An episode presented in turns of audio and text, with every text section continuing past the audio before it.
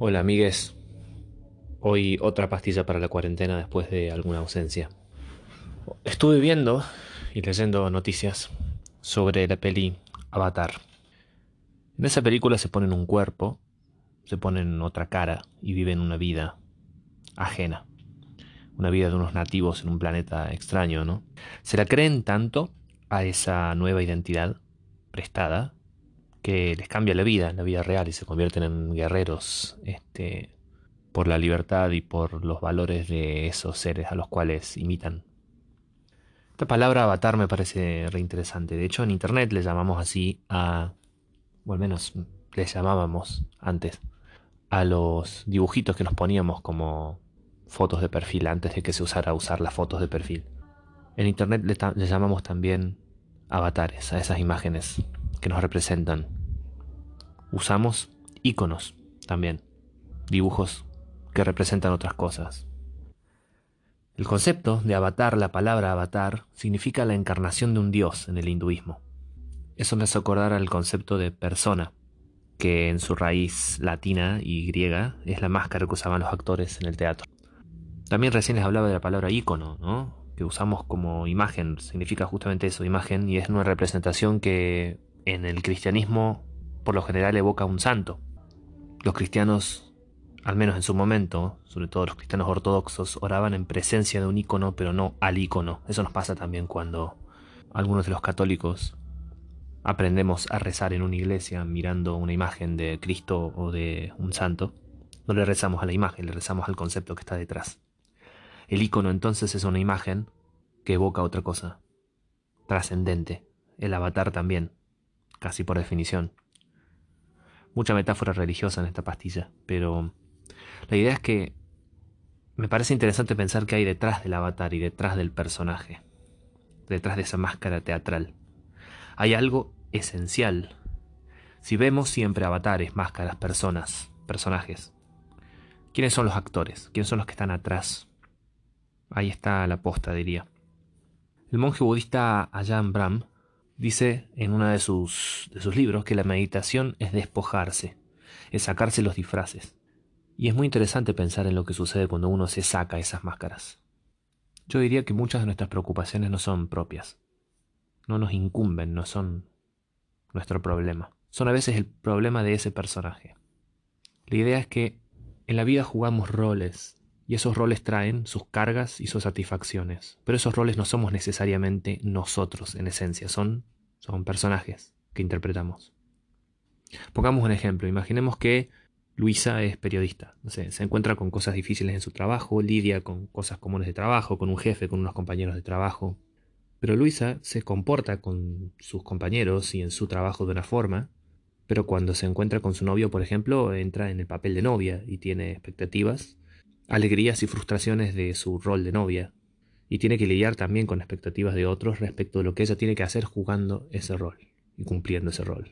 Luisa también es hija de unos padres, entonces tiene rol de hija. Se pregunta, no sé, soy buena hija, ¿qué tengo que hacer? ¿Cuánto me tengo que preocupar, sí, para ser buena hija? ¿Qué esperan mis padres de mí? Luisa, por ejemplo, también toca la guitarra y la siguen mucho en Instagram y tiene una imagen, ¿no? Y está también pensando si tiene que salir de una forma u otra en una foto, cuántos likes va a generar una cosa que diga o haga, si hay otras personas más lindas, más feas, más talentosas, menos en Instagram. Entonces también tiene este, este papel de Instagramer. Y así por el estilo, ¿no? Y hasta el infinito. Luisa es vecina, también es militante de buenas causas, es mascotera, es estudiante, en fin, muchas cosas.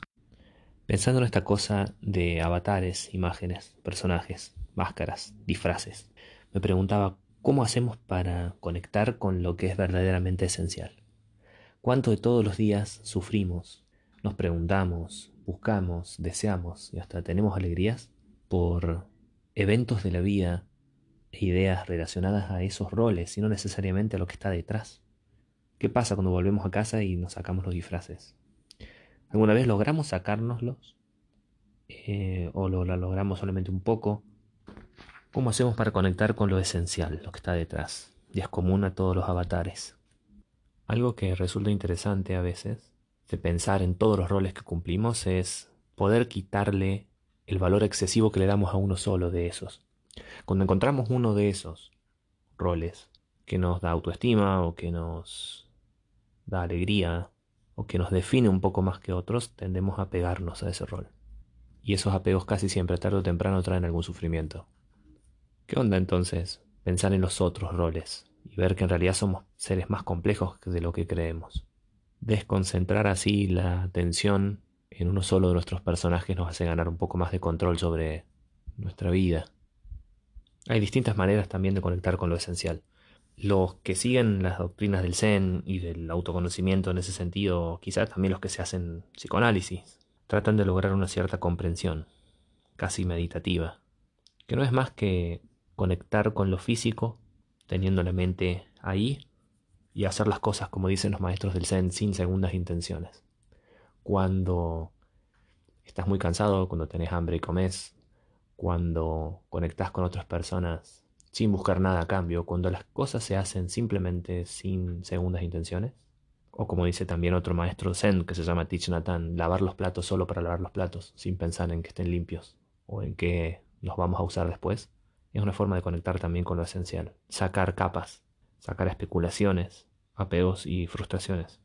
Después de todo somos un bicho que quiere trascender y nos creamos formas locas y elucubradas de ideas y pensamientos para lograr el mismo objetivo que otros bichos, sobrevivir, dejar algo que nos trascienda, sea en obras, ideas o en genes, ¿no? De ahí vendrá esa frase tan famosa de plantar un árbol, escribir un libro y tener un hijo.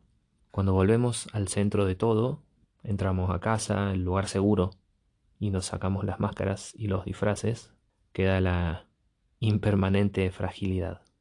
Y a esa fragilidad le podemos temer y dormir con el disfraz de Batman puesto o entender esa fragilidad y habitarla, no sé, ir a lo básico.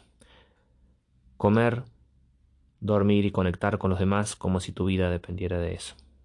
Después de todo, depende, ¿no?